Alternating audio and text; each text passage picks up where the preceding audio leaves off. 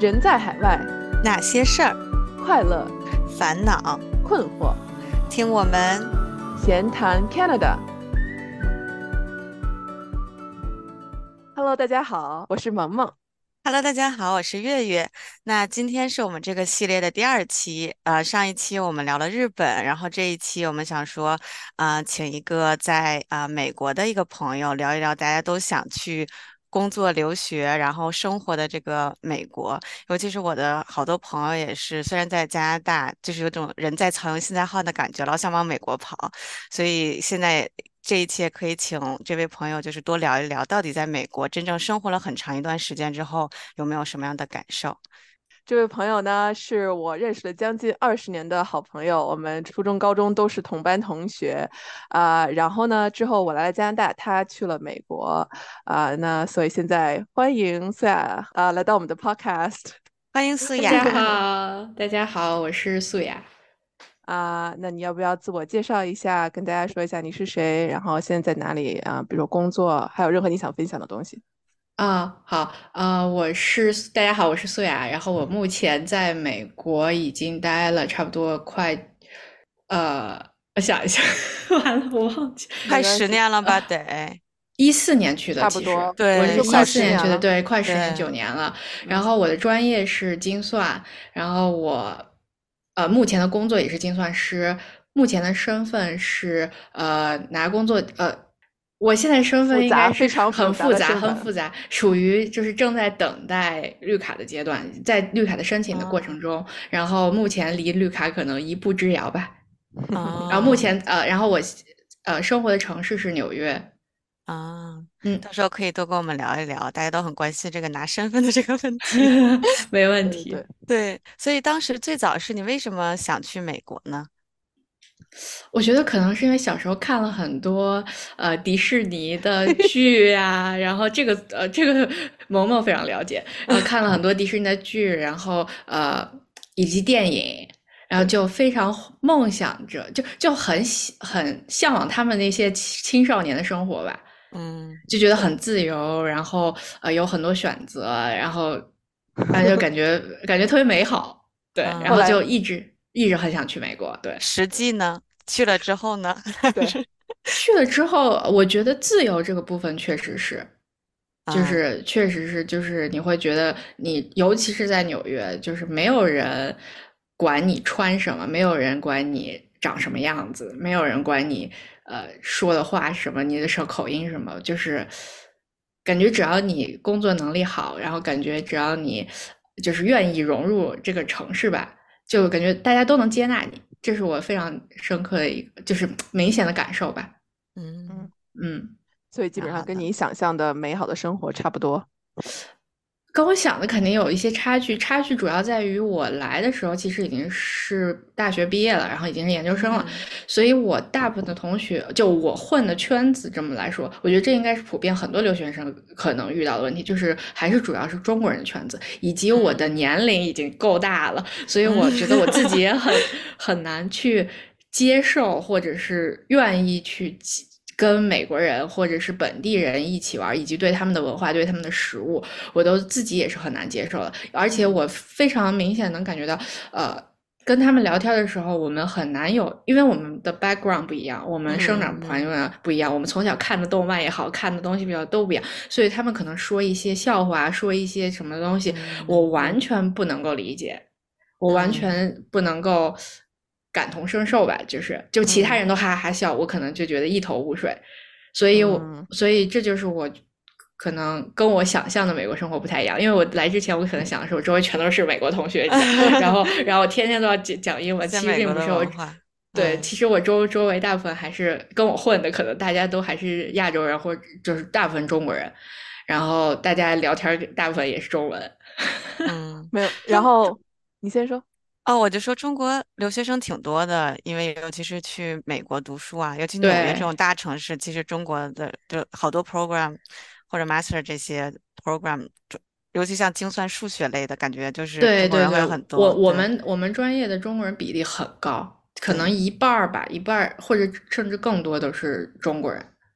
嗯，或者亚洲人这么来说。那你觉得当时你在留学的时候，就是呃，在美国，因为你在国内也上过大学，然后在美嗯国上了研究生，所以呃，你有没有觉得有很明显的不同啊、或者是有没有你非常喜欢或者不喜欢的点？对于在美国大学的生活，我觉得最不同的是同学们，我在我我觉得我国内的同学可能更卷吧。对，就是每次到期末考试压力的时候非常大。这边我看我不知道是不是因为我上的研究生的关系，然后我觉得我们的 program 里面有人是认真学习的，然后有人是完全不学习的，嗯然后所以就你就会觉得啊、好像压力也没有那么大，然后大家好像都没有那种拼死拼活要拿第一的那种感觉。嗯，对，然后但是我在对对对，我在国内，但是是有这个压力的。国内我觉得可能是我在的所处的那个班或者是那个专业，我觉得我们专业的同学都非常卷。然后我记着，我现在都记得，我有我在大一考数学分析那门课考。第二天早上八点的考试，我前晚前天晚上还在看书，我们全宿舍两点多都没有人睡觉。然后我 快睡觉的时候，爬上床，我就在床上哭，因为我觉得啊我可能考不过了。因为你学的，因为因为你睡觉睡最早是吗？不是，这这这这考试考试太难了，是吗？对考试太就是数学分析，它更多是证明嘛。然后我觉得我的逻辑哦思维能力，说实话不太行。然后所以我们遇到证明题就是就是非常头疼。然后所以我觉得哦数分是当时我看了半天，我也觉得我可能不一定会过。就如果他题目出的很难，我肯定不会过。然后最后考试那天，一共六道题，我可能会做的也就会做一半儿吧。然后后后来哦剩下的一半儿，剩下一半儿就瞎写。然后后，当然我这个感觉可能不只是我，就是我的其他同学也都是这个感觉。所以后来后来我们就要求强烈要求老师 curve 那个成绩，因为如果老师不哦 curve 那个成绩，可能全班都不会过。然后最后我数学分析好像应该挺低分的，不是 B 就是 C 加，或者是反正是数学分析很低，我记得对，至少过嗯了。嗯，求嗯求过就好。对，对，然后那个时候我觉得还有一个国内比较压力大，我觉得研究生的压力可能更在于找工作吧，所以大家在学习上好像没有那么的严格说啊，我要拿一个很好的绩点，我要拿一个很高的分儿。但是我嗯觉得在国内的时候，因为要申请学校，就是还是想升好的学校，你还是希望自己有个好的绩嗯点，所以在拼成绩这块儿，我觉得国内的压力确实更大一点。嗯，嗯了解。那说到找工作上，那你觉得在毕业之后找工作困难吗？在美国 超级困难。怎么讲？聊一下。呃，大实话，大实话，因为我觉得西我毕业的时候，呃，可能应该比现在好一点点，我不太确，我不能确定啊。但是我知道，我只能说现在的这个找工作环境非常不好，主要是经济的大的形势问题，就是整个世界的经济可嗯能都不是很好，因为对 COVID 的原因，然后所以这边的岗位可能不是不是特别多。我们行业可能受的影响不是很大，我觉得可能 IT 和 data science 相关的受的影响很大。然后我自我对我们行业的一个问题，我为什么说找工作难呢？是因为我们行业如果你没有工作经验，是很难开始一份工作的。就作为精算这个行业，我们基本上我至少我待过我我去的我我的公司我去过不同的组，我一共该六部。我们每次在招人的时候，基本上是不招刚毕业的学生的。尤其是还是如果还是 international 的话，我们要招就是最 entry level，我们可能目前招过的是工有一年工作经验的，可能那个工作经验不是精算，可能是 underwriter，可能是 broker，就是可能他不是精算相关的，哦但是他可能也有一年的工作经验了。所以，作为一个刚毕业的人，想要进入这个行业，还如果你还有身份的问题，我觉得现在至少我今年来说，基本上是很难很难的。嗯，所以说你想，你如果想进进精算的话，你基本上不可以刚毕业就找精算相，就基本上找不到精算相关的工作，你只能说，这个就先做一个看运气别的。对嗯，也不说我不能说百分之百找不到吧，我只能说嗯只找到的几率非常小。对，而且而且我们目前美国的形式就是很多公司，如果你是那种没有工作经验的，可能很多公司都不愿意为你办身份，就是他会说我不想 sponsor，但是并不是嗯说他完完全全就是这个公司就完全不招外国人。就如果你是有工作经验的，然后你已经有工工签了，就这边叫 H1B，那很多公司他可能也会愿意 sponsor 你，然后愿意是就是帮你 transfer 啊或者什么的。但如果你是一个没有工作经验，然后还需要签证，还需要公司嗯 sponsor 你的话，那我觉得这样子基本上很难找到工作。我遇到的。对我遇到的情况就是，我们会招那种刚毕业的学生，但是我们招的都是美国人，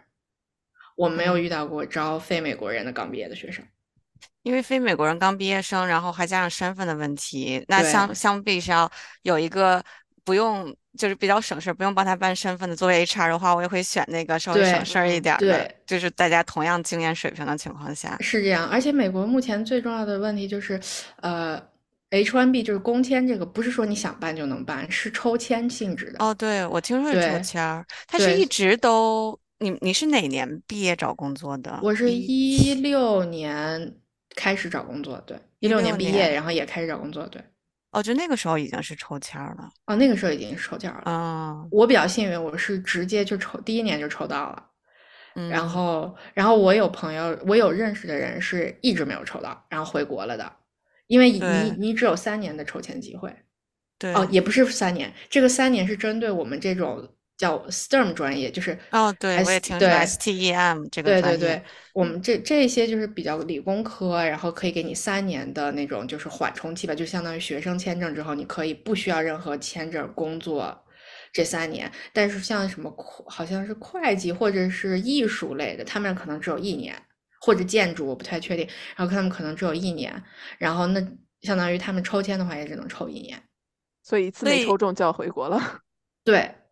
当然就是是也。你是三年之内可以无限的抽，还是说它有次数限制的？哦，只有每年只有四月份抽一次，统一抽，全国统一抽。哦，然后每年抽一一次，每年抽一次，你可以连续三年，就是说你有三次机会。对你有三次机会。哦，嗯，对，就总体这条路确实很难，所以很多人可能就在中途折腰了。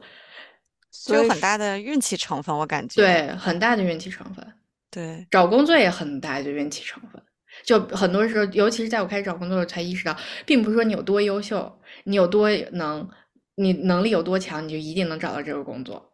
对，有些时候就是看对眼了，你知道，就就是运气，天时嗯地利人和，你就找到了。嗯，所以你刚才说，一般第一份工作就很难找到精算的，那你对，我的第一份就不是精算，我是做哦 data analyst，然后但是哦我是做的，就是我做的也是跟我现在这个行业八竿子打不着。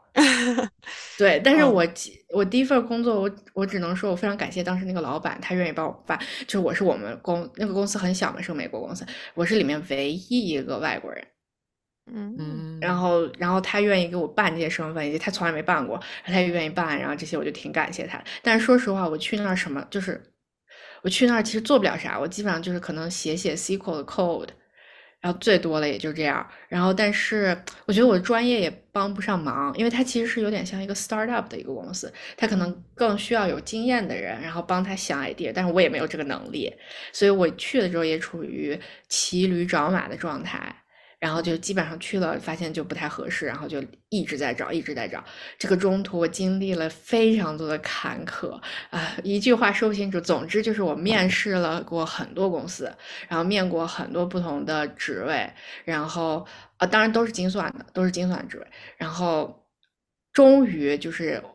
天时地利人和，让我找到了我现在就是我现在这个公司的其中我的第一份工作吧。就是我在这个公司已经换过三份三个组了，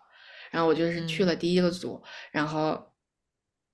就很感谢当时愿意招我的这个小老板。对，嗯，嗯，那你当时觉得你的第一份工作有帮到你申请到你在这个公司当时那个第一份工作吗？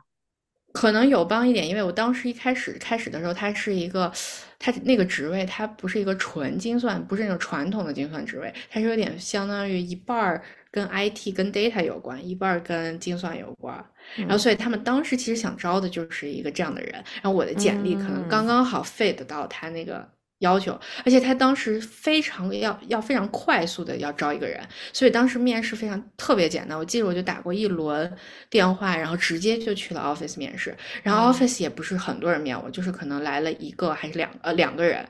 跟我聊了半个小时天，两个人一起，然后就拜拜了，然后就就要我了，对。嗯，嗯，那一般，比如说面试一个精算师或者精算相关工作的话，是有是什么样的面试过程？呃，一般可能会电话至少会有一轮儿，然后如果多的话可能会有两轮儿，因为第一轮跟一般是 HR 的面，然后第二轮，然后电话第二轮可能是那个 hiring manager 打电话，然后一般第三轮就是一个就是叫 final round，可能那个时候你就去真的去见组里的其他人，然后一我至少我面过的 final round 都是。呃，你要去 office，因为我搞找工作已经是 COVID 之前了，所以都是要么把我飞去他那个 office，要么就是我自己能去那个 office，然后基本上都是面一天。嗯，那跟这边差不多，也是三轮儿。一般的话，正常的三轮儿。对对，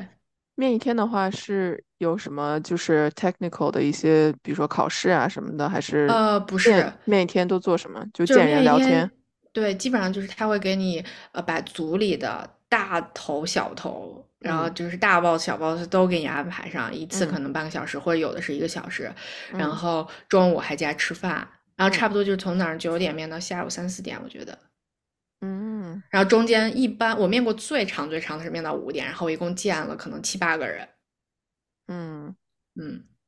对都安排到一天，还挺效率的。我觉得对这边每次都是一轮你见几个人，下一轮再见几个人，下一轮再见几个人。哦。这样的，对对。那所以你见的每一个人基本上都是，就是简，就是聊的内容会有不一样吗？还是说都都不一样？都不一样。就是看他些内容。嗯，这个我们专业，我们这个专业其实问 technical 的很少。他问 technical，我觉得更偏向于说，就是对你简历你之前做的工作是什么，然后他想聊的更细一点。因为你知道简历你很多人随便写写，但是谁知道你里面的深的？他就基本上就是想测试一下你是不是真的做了这个东西。嗯，然后这是这个我我就我们的概念就是把这个当 technical 了，嗯，然后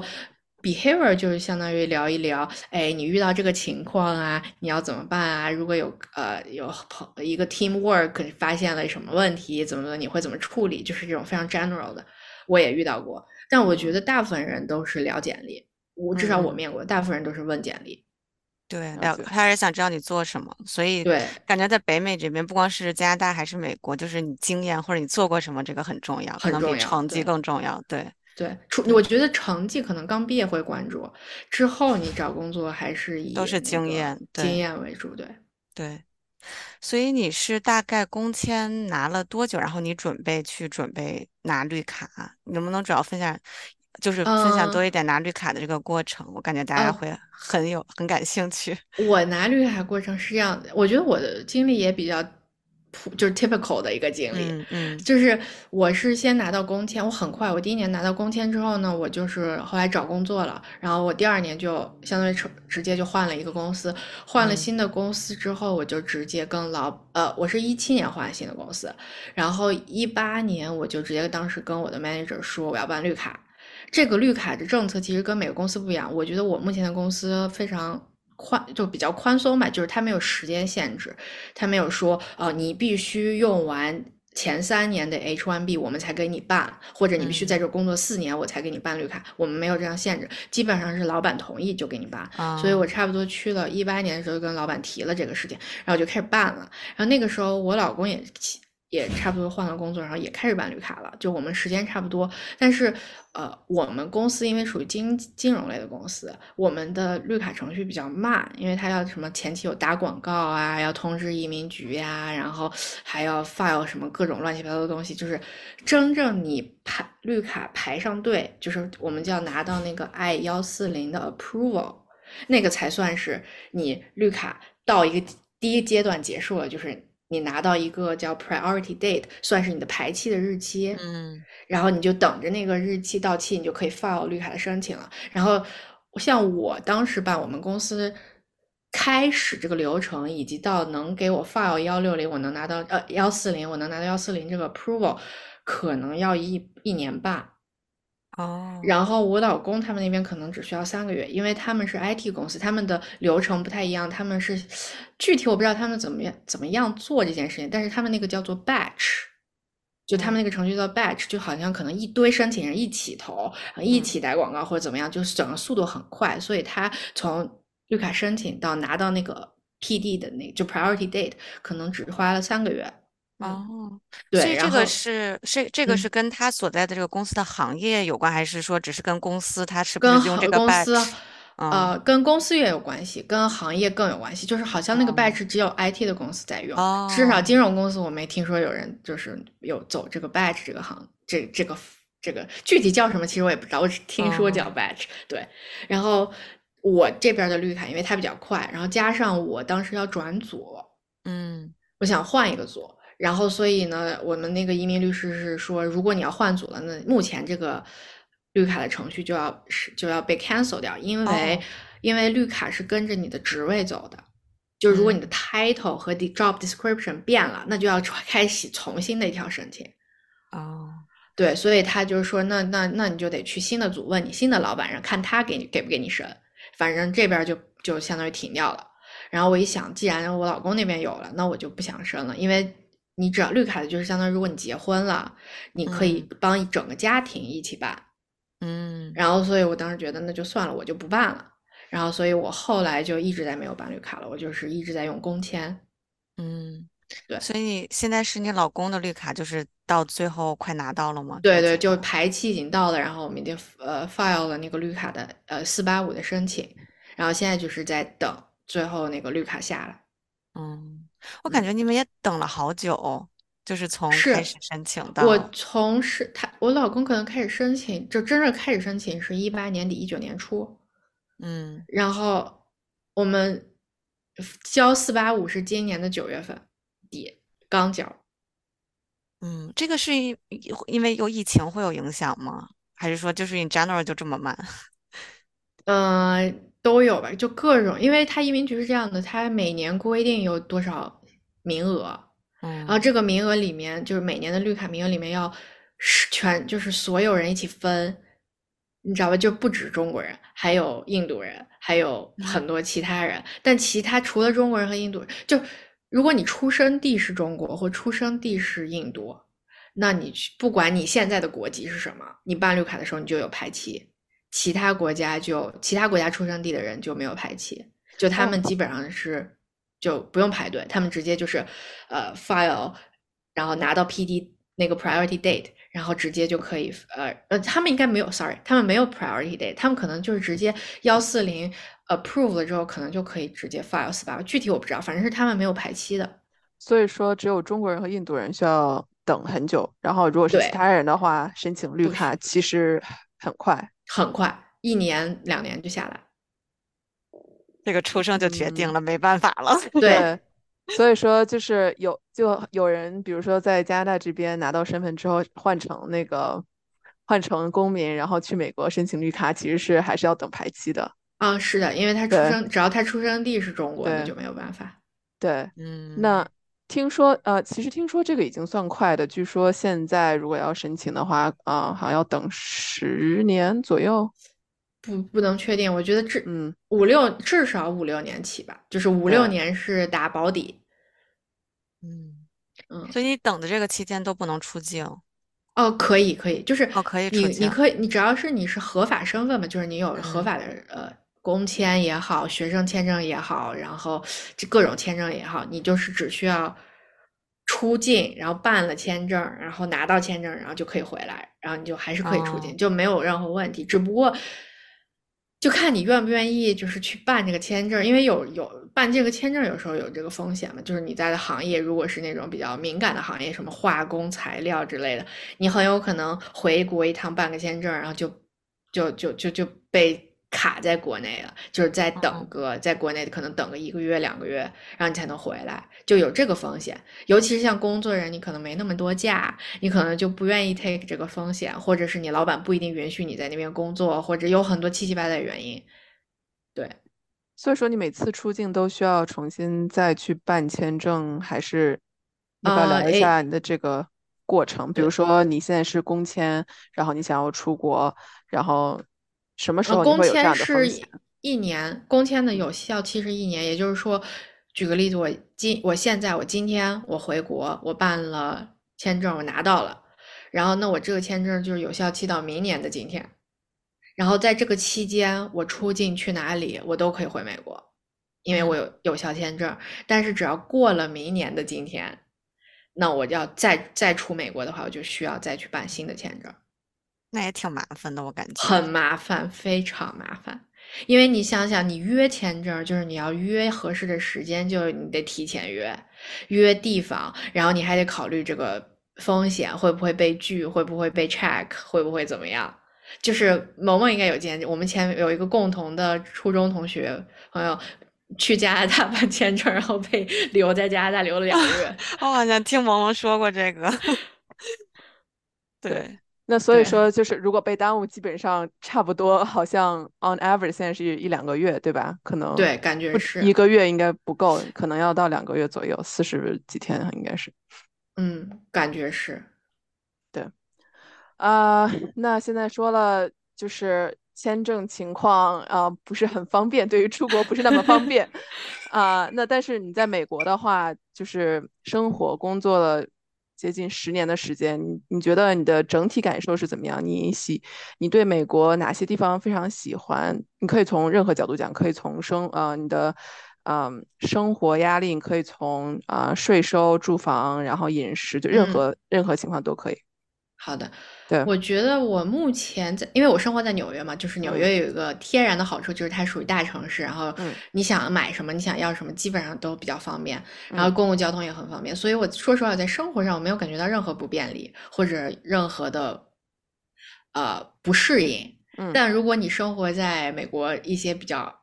村儿的城市或者是地方，可嗯。能就生活上有很大的不便，那就另外一说，我就不知道了。嗯。呃，我觉得我比最喜欢的地方，可能就是我觉得这边压力不是很大，嗯，相对就可能是我的工作，对，相对国内来说，嗯可能是我的工作，我们这个行业出了名的就是呃 work life balance 非常好。嗯精算吗？你说精算这个行业啊？对，然后所以我工作上，我觉得我目前就属于呃每天都有活，然后有时候可能加一下班儿，就是比较忙的季节可能加一下班儿。那我基本上大部分都是九点到五点，然后不需要加班儿，然后工作上也不会觉得自己很闲，然后就是有活，但是又不不累，然后呃生活上。呃，对，我觉得就是压，总体来说没有什么特别大的压力，就你不会觉得我没有钱，我没有钱嗯生活，我没有，我不能买这个，我不能吃这个，或者是啊、我要努力工作，我要挣钱还房贷，或者这些，我我觉得就是，可能这是跟国内比吧，我觉得就是生活压力小很多。嗯，嗯那说明你的这个收入和减去你的这个生活成本，你剩下的这个叫什么 saving 或者这些可以自由支配的钱还是有比较多的。对，就是总体来说，我目前的生活成本不是特别高，这个也看你在哪生活。就在纽约，确实生活成本高很多，就是如果比起一些比较村儿的地方，但是我的住房成成本不高的一个最大的原因，是因为我比较早的时候买了房子，然后所以那个呃，我的 mortgage 每个月现在，因为现在利率不是很高嘛，就是那个嗯 mortgage 的 rate 非常高，所以我们就是只还到他 mortgage 要求还的最低的那个线，嗯。然后所以这相当于对我们来说压力不是很大。嗯，这就是我这就减掉了纽约在纽约生活最大的一个开支。我觉得在纽约最大最大的就是住房，最大最大的开支就是住房，因为纽约的房子都很贵。嗯然嗯后减掉这个之后，其实吃饭你有很多选择，你可以吃的很贵，你也可以吃的很便宜。我就倾向于自己做比较多，嗯因为就便宜一点，而且而且健康一点，放。然后所所以我，而且我经常我不知道是因为年龄年龄大了的问题，还是 我总觉得外面很多东西太咸，或者是太油，或者是很多时候就是觉得外面也不知道吃什么，我就会倾向于在家吃，嗯。然后自己做，然后这样的话就又节省了一笔开支，所以总体来说开销没有很大。嗯嗯嗯，哦，而且我那没有车，所以我就不需要养车，然后我就是天天就坐地铁，然后就就。嗯更便宜了。对就交嗯通其实还蛮方便的，在纽约对，那边。交通很方便对便。啊、那关于就是呃税收的话，啊、就是有好几种税嘛，对吧？一个是你的 income tax，然后你嗯你知道大概的一个范围在什么嗯，位置？大概可能是百分之嗯三十左右吧，就百分之三目前我十左右。百分之三就是纯是这种工资税。那要对对是加上，income，加上杂七马八扣的那些，比如说 pension 各种 benefit，就是公司乱七八糟都扣下来，能大概会扣多少？我们没有 pension，我们这我们现目前是大部分哦公司现在都是四零幺 k，四零幺 k 就是你自己投，嗯你想投多少投多少，它有一个最大的限制。嗯我基本上现在就是拉满了，嗯啊，嗯的拉具体我其实我也不知道我投了多少，但是我就是投到了它它能让投的最高的那个限度。嗯，嗯，就跟 RSP 差不多，感觉公司会给 match 一些吗？还是说对对对，公司会。对，然后但是你们的就是保险保险，我感觉好像美国扣的保险呀，像各种各样我们要会扣什么什么 EI 呀、CPP 什么的，好像比较美国应该比较低一点。哦，具我都没有仔细看过这些，我知道我知道自己被保什么了。还是没 扣没扣过呢主。主要是主要可能看的是那个就是健康险，就是你自己选嗯 plan 嘛，对吧？嗯就你的 benefit 你自己选 plan，、嗯然后那个也是看你自己，你可以选很贵的 plan，你可以选便宜的 plan，嗯，就每个人都嗯不一样。那比如说看医，你去看医生的话，需要花钱吗？要花，就是你看你那个 plan 嘛，就每个人选的那个 plan 不一样。你就是哦如果你选的就是那种特别贵的，那你就看医生花的钱少；你选的便宜的，你就看医生花钱多。对，对，嗯，因为主要是就是美国那边，因为加拿大的话看医生是免费的，所以说这些都是这些都是我们我们交的税负担的，啊对所以说所以说税应该稍微高一些。对，不太一样。这边我嗯们就是都是就是 private company，都 private health insurance company。对，对对，我觉得这也有利有弊吧。就是我觉得，因为加拿大有些东西它就自动给你扣了，那有些人不想被扣，但是也没有这个选择。因为我记得那个工资好像是 CPP，就那些 EI，就那些东西，它是扣到是扣到七八月份儿，就它不是扣整年。对，然后我就发现过了那个后的那几个月份之后，突然工资就每个月一下就多涨了了好几，对，一下子我就好开心，就等于说它其实扣了很多的。对，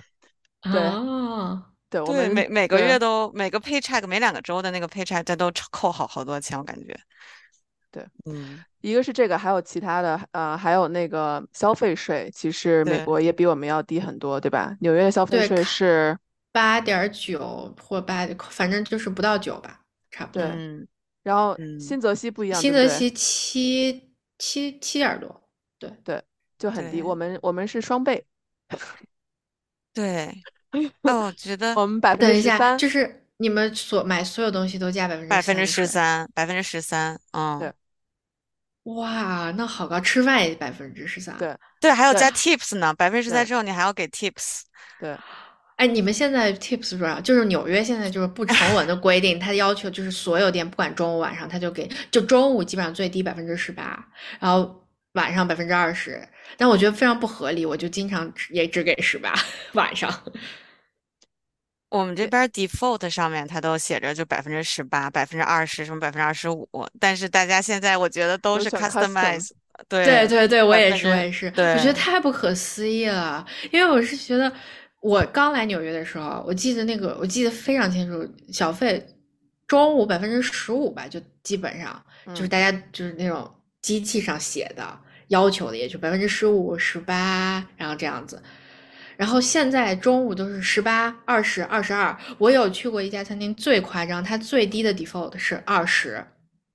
然后是二十二和二十五。就是你这是在税上再加百分之二十多。呃，不，就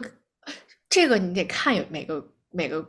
餐馆，就是有时候有些餐馆儿它特别鸡贼，他给你算小费的时候，他是按税后的价格算，有些就是正正常应该按税前嘛，对吧？对，对，然后所以我就我们都按税后，加拿大就从一一打就你点的时候，它就是税后那个价格，就我也觉得应该是按顺这个。就是为什么你要自己调整，你不能按照对对对，我也觉得，所以我都会看一眼，看一眼他算的差不多是不是那数，如果不对的话，我就不会按，不会直接按他那个写，对。对，所以就是，而且说实话，就是 tipping 这个本来是从美国那边传过来的，然后是因为，呃，就在美国的服务生其实达不到基本工，就是最低工资要求的。嗯，然后，但是呢，在加拿大其实不是很合理，因为在加拿大所有的服务生都是可以拿到最低标准工资标准的。那在嗯在那个 Ontario 其实是一个小时十五，那所以说，嗯，所以说 it does not make a lot of sense，就是为什么加拿大也还要有这个 tipping，所以 anyway，这是一个糟粕。对对，把本不富裕的我们打工人就雪上加霜。真的是，在家吃吧，还是对，还是在家吃便宜，真的在家吃便宜很多。嗯美国，你现在吃在外面吃饭，你有感觉比之前要贵好多吗？贵好多，嗯，买东西都能。感觉贵好多。就是这我我明显，尤其是 COVID 吧，就是这个 inflation 你的变化太明显，工资不涨，其他都在涨。对，工资因为现在 year end 嘛，我嗯看我的那个就是基本工资就 base 的涨幅还是按照什么百分之二、百分之三，就是那种之前的那个 inflation 就涨了一点。当然，除了其他的就是 inflation 那一块儿，它还是按照百分之二三这样涨的。但现在 inflation 早就不是百分之二三了。啊 工资什么时候涨过 inflation 过？对我们我都没有工资涨，这个我不知道是，反正我的经验我自己没有就是涨过 inflation，但是我同组哦，我同组的同事他他有涨过，不是，就啊是比如说每年，就每年没有你没有升职，然后没有什么其他的，我没然后就有涨过 inflation，就是就是还跟去年的工资一模一样，就没有任何 percentage 涨幅，是吗？是的，哦，哦，那这样你这样这你要这个是要你是要跟这老板说吗？我以为这是就是正常大家都要都要。但我不知道是不是老板他会觉得把这个就会算到我的那个 bonus 里面，所以我的 bonus 总是哦会比他要求的他对他要求的那个值会高，对。嗯，哎，像美国嗯 bonus 它会按照这这叫什么 incentive income 会扣的税更多吗？哦，超多，扣将近嗯一半儿吧。哦，那这是一样，的，那就平衡了，心里舒心里服一点平衡了。对，对 我们是扣一半儿。对，那美国那边儿，因为老听，因为美国那边儿枪支都合法嘛，那边有有真的像说那样治安那么不好吗？或者是感觉很不安全晚上，还是是分城市的？我觉得应该分城市、分区，至少我目前生活，我觉得还行。我觉得没有那种就是新闻里说的那么恐怖，因为我爸我妈在国内每次看到新闻，对 就是天啊，美国要枪击了，天啊，美国美国哪里哪里不安全啊？那我然后天天就是打电话让我早点回家，不要在外面逗留之类的。但其实我生活在至少在纽约吧，我觉得就是你你不要太晚的时候。呃，去那种没有人的地方，我觉得都还好，就不嗯会。有什么太，就因为往纽约是这样的，纽约只要繁华一点地方，像什么时代广场这种地方，你大半夜十二点去人都特别多，嗯。所以就是而且还有警察，然后你就不会觉得很很不安全。但是如果你去那种没有人的街道，然后如果而且还出了名的不安全，就是你知道纽约也有比较乱的区，什么 Harlem 呀，或者是、嗯。呃比较去脏乱差的地方，那你就不要或者 Bronx，你就不要去那个地方。就是如果很晚的时候，你就不要一个人走在那个地方就好了。嗯我觉得只要你去的地方是比较人多的、安全的，都没什么太大的问题。而且嗯，呃，就是流浪汉的问题，就是你看到流浪汉或者奇怪的人，你就离他远一点就好了。对，嗯，那晚上也不缺不对多伦多也流浪汉很多，对，那晚上坐地铁什么就都 OK。坐地铁，如果是周末的话，完全 OK，因为人 非常多。然后周平时，因为我现在已经很少很少就是很晚回家，所以我经也没啥经验分享。但是啊我我个人觉得应该还好，嗯，就就只要你，我觉得就是你要非常警觉，就是你只要遇到奇怪的人，你觉得这个人有点不对劲的时候，你就离开你就赶快换下一个去下下车或者换一节车厢之类的。对，嗯，嗯，在这其实，在这边也是一样，差不多对其是 COVID 之后嘛，对吧？看到好多就是流浪汉呀什么的，就是增多了，然后在地铁上也是，就是好多地方都是。对，对，嗯，我我是记得我我之前去纽约玩，我这比较大的感受就是我感觉我当然我不知道这个感受对不对，我觉得那边的流浪汉都比这边更愤怒一些，就是他们嗯就是我我那时候我也不知道。可能也是我当时去的那几次的碰到流浪汉的感受，我总觉得他们可能会有这种攻击性，或者他们总是会大喊大叫啊什么的。但我嗯觉得多伦多的，就是他们可能也会疯疯癫癫，但是他们疯在自己的世界里，就是他好嗯像不会主动去攻击人这种这种感觉。嗯，呃我我目前还没遇到攻击主动攻击人的流浪汉，但我有看到就是比如说小红书有人说被流浪汉攻击啊，或被骂呀、或者什么的，我自己没有遇到，但是我确实有遇到那种就是在路上大吼大叫，但是他显然不是对我，或者是对任嗯何人，感觉他就是自己在大吼大叫。这种人我遇到挺多的，但一般我遇到就是远离，就当做没嗯看见，千万不要有任何眼神的接触。对对，嗯，对，那你你觉得就是在呃纽约住的话，啊、你觉得种族歧视严重吗？我这我就是说到流浪汉，我突然想到，因为我感觉好像，呃，之前我嗯有一次对。多伦多，呃，就是碰到流浪汉，就是那些人，一个是他们大喊大叫，另外一个是非常非常明显的，就是冲着我们说，就是跟种族有关的东西。嗯。哦，对，我觉得我可能只遇到过一次，嗯。就是还不是流浪汉，是走着走着对面来了一个人，突嗯。然对我喊了一句说 “Go back to China”，嗯 对，差不多就这样，这是我唯一唯一遇到的。嗯，但还有可能也是因为我出去的也比较少，或者遇遇到的 其他的人也比较，我的我的生活因为太简单了，我基本上就是公公司在家，公司在家，然后所以以就也很很难遇到奇怪的人。对生活太单一，没有办法给我们提供很多种价对，没有什么经验。但说实话，我就在刷小红书的时候，我就会刷到说有这种情况。就我不能说就我我没有遇到，他就没有，就肯定有，但是我遇到的比较少。对，嗯说起小红书，我还我还那个我还看到纽约地铁的一些东西，我想问问你，啊、看到了纽约地铁上有特别大的老鼠，然后我哦看到我看到有一个就是有一个人在睡觉，然后那个老鼠从他裤腿上一直爬，哎呦我的裤腿里面一直爬到脖子那儿，然后啊呃，然后还有就是流浪汉直接在那边呃在椅子上睡觉，然后然后然后就呃睡觉的同时顺便解决了小便。哦，我你说这个，我突然想起来，我们那那时候去纽约，我觉得地铁好臭呀。对，是这样的。纽约地铁出了名的脏乱差，然后小便很正常，就好多人都是。就你知哦道会有我我有真的见过有人不是在地铁车厢里啊，但嗯是在地铁的那个等等车的站台，然后嗯有人就找一个角落，就直接就是在那边撒尿，都是男的。就我觉得女性做这个有点难度，得站着，对，但是就是男的这个我已经见过好多了。然后嗯老鼠，呐我非常怕老鼠，然后老鼠我已经见过非常多，而且都巨大，而且我跟你讲，纽约一些很老的楼，那蟑螂这么大个，就是是我手掌的大小的蟑螂，嗯，不夸张，因为我带我就是我有个室友被吓哭了，我还跟他一起去打那个蟑螂，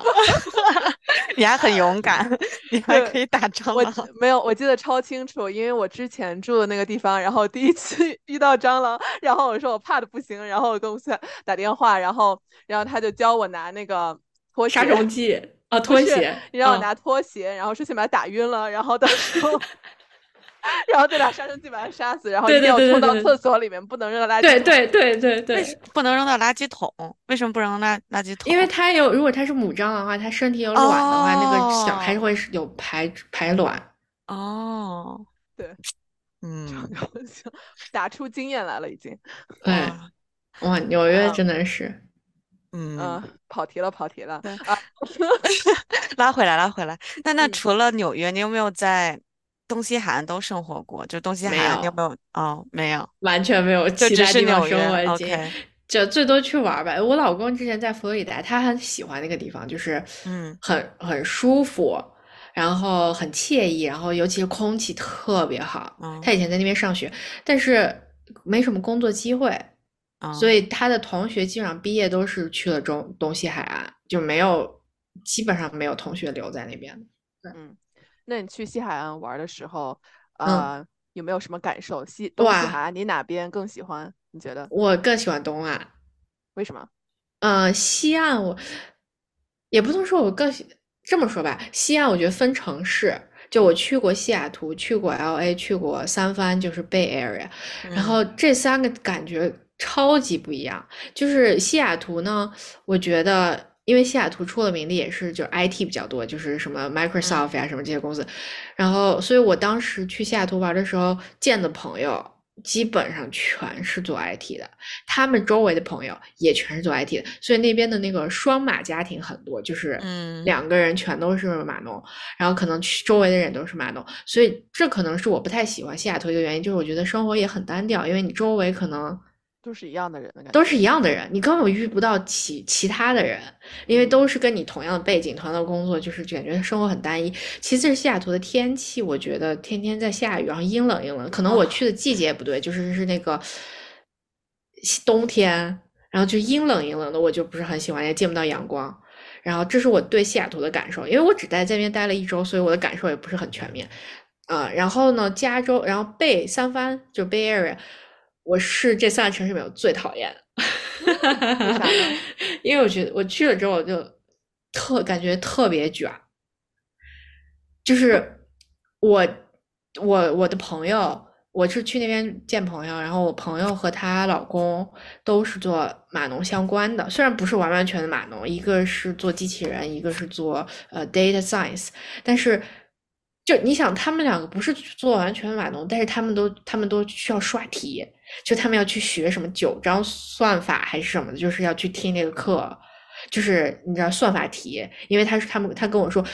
只要你去大的那些厂，就是大的那些公司面试，他们全都要考算法。哦，对，如果你想找好的工作，你就得学算法；你想找更好的，你就学，然后我就要刷题，我就会觉得天呐，这个生活感觉就是。好好卷，那边很卷。那会不会那边的生活压力不是生活压力，工作压力就会很大？就相对于可能，比如说，我觉得一些其他的行业，对。而且那边的中国人都非常卷，就是这是我听说的，我自己没有感受到过，但是我听朋友说，就是大家嘴里谈的可能都是，呃，哎，你们家买的房子多少钱？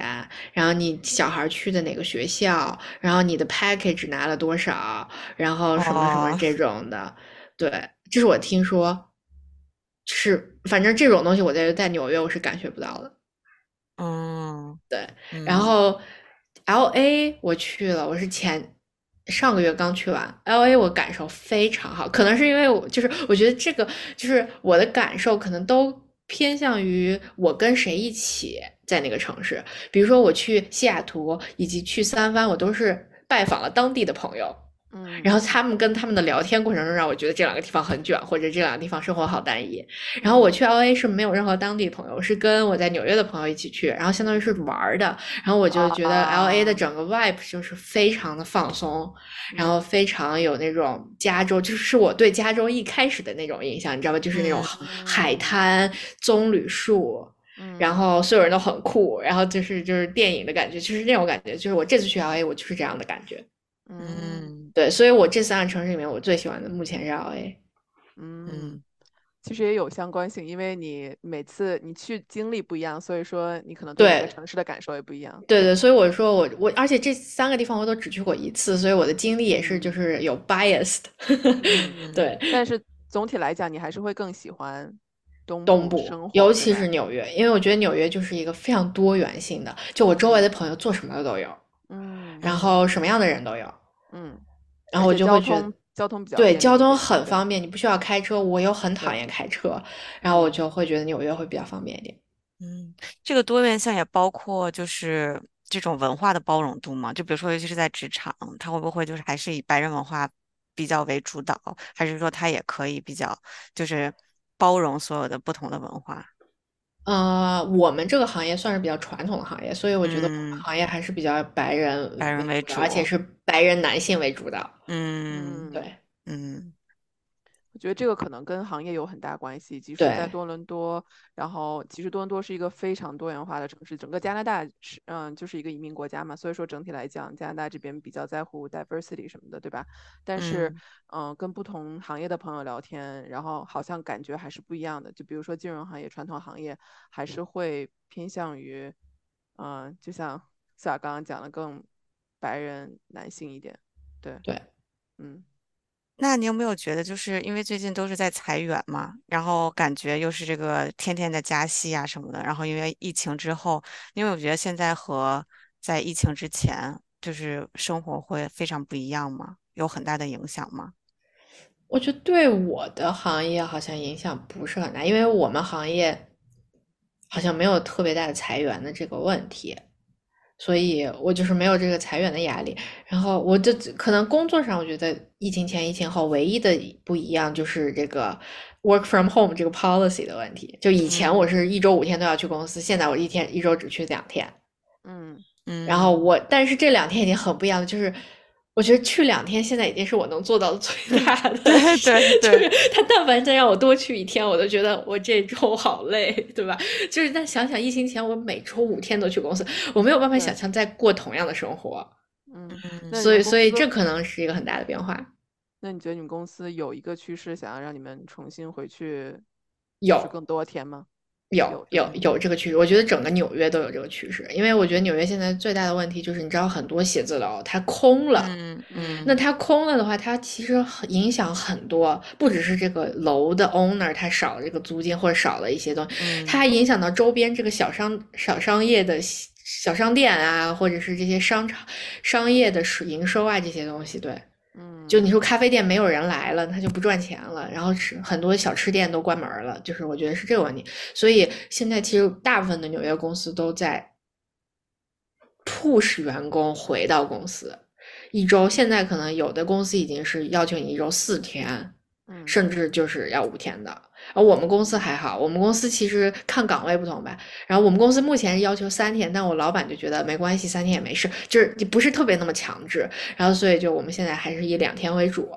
但嗯我们都觉得之后可能会到三天或者甚至四天这样子。嗯，对，也是一个趋势。嗯像加拿大现在这边，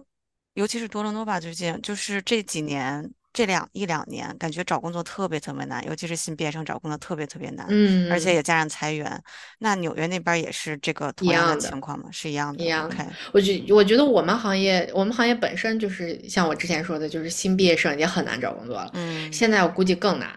然后，呃，像以前比较好的行业，像 IT、data science，以前是属于很好找工作，所以很多人转码呀，很多本来不是学码农的都去转码。但是因为从去年开始，不是就什么科技行业的寒冬之类的，嗯确实整个行业就是大面积裁员，然后然后很多行业不止很多公司不止裁员，还不解决身份问题了。嗯所以嗯那就是给刚毕业的生活那些毕业生没有工作机会了，基基本上对他们来说，嗯嗯。啊，那既然说到了这一点，我们不如就聊一聊，在美国生活这么久，你你刚刚说了很多喜欢的点，最嗯，不喜欢的点是什么？最不喜欢的点，对，没有。对，目前目前目前我还没 想很喜欢 就都挺好的，就是从工作里来讲，就是如果有对比的话，哦，我觉得最不喜欢的一点可能就是离家人太远了，可能就是办嗯办身份这个点，就因为身份的这个问题、签证的问题，导致我不能常回国，导致我就是感觉回一趟国或出个国就心惊胆战的。对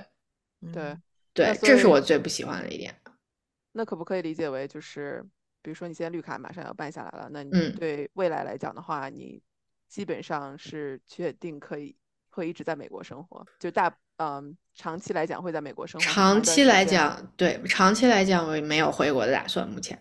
嗯嗯嗯，所以就是你待的还挺开心的，就不会想说换一个国家、换一个地方去生活。不会哦，我唯一想过可能想去日本吧，但是我没有想过我要这辈子要 长期的是在日本生活，我只想嗯去日本就体验一下，你知道？你可以听我嗯们上一期 podcast，我们聊过，刚聊过日本。对对对，我就很想体验一下日本的感觉，对我确实还挺想听那个的，我一定要回去听。嗯，那这点还挺不一样的，因为我觉得多伦多，萌萌，我不知道你的朋友，但是我觉得我周围的朋友最近有很多想逃离多伦多这种想法，不光是说在加拿大之内说换一个城市生活，还是说就是去美国或者去其他国家，就是好多人都觉得多伦多已经不不适合 生活了，对，我就很多多人都有这种想法，对，其实我们刚刚聊到这个问题，其实嗯很大原因都是在税收上，对吧？其实，啊、其实即使工资收入水平没有稳步往上涨，呃，是就是政府还通过税收来来补充，就是一个资金的赤字，是吧？所以说，嗯、不但没有涨工资，同时税还要往上涨，那物价在加高，所以说很多人就觉得现在已经生活很困难。越来越困难。对，对对，啊，anyway，我们要不要在这么就是消极的一个情绪下结束这一期？不消极，不消极，总是有很多的可能性的。这也是我们为什么要录一个这个系列。这个加拿大待不了，可以去美国待；美国待不了，可以去日本嗯待。就是 对，而且加拿大。加拿大籍好像来美国好像是拿什么 T T N 还是 T one 还是什么东西的，好像嗯对，就是好是你不需要抽签，你就可以直接工作。好像这也分行业吧？对对，应哦该是这样啊分行业，某些行业是可以拿，好像不是所有所有行业都可以。哦，嗯，而且 T N 的话是需要，应该你是需要公民吧？如果只是 P R 的话，应该不可以拿 T N 吧？哦，对，应该是加要入籍。籍，要入对籍，对对对对。好，那今天我们觉得也聊了挺多了，然后聊了美国的各个方面的一些生活的、工作的感受，然后也非常开心素雅，嗯、来做客我们的 podcast。如果要是以嗯后有机会，可以再多跟你聊聊精算这个专业方面的事情。嗯所以，没问题。对，好，那感谢你今天过来，希望你也聊得开心。萌萌，呃，听众朋友可以从哪儿找到我们呢？大家可以从小宇宙、Apple Podcast 和 Spotify 搜索“闲谈 Canada” 找到我们。好，所以我们今天就到这里，我们下期再见，拜拜。拜拜拜拜。